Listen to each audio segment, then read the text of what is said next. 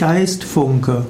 Geistfunke ist in bestimmten Aspekten des esoterischen Christentums die Bezeichnung für den göttlichen Funken im Menschen.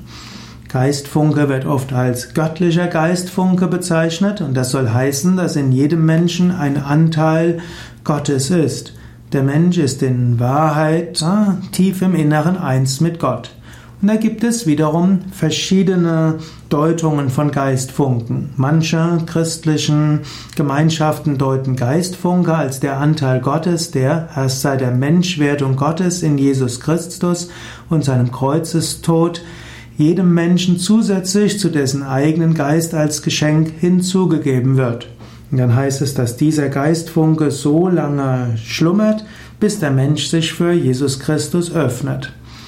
Andere würden sagen, der Geistfunke ist in jedem Menschen immer schon angelegt, eben als die Essenz Gottes im Menschen.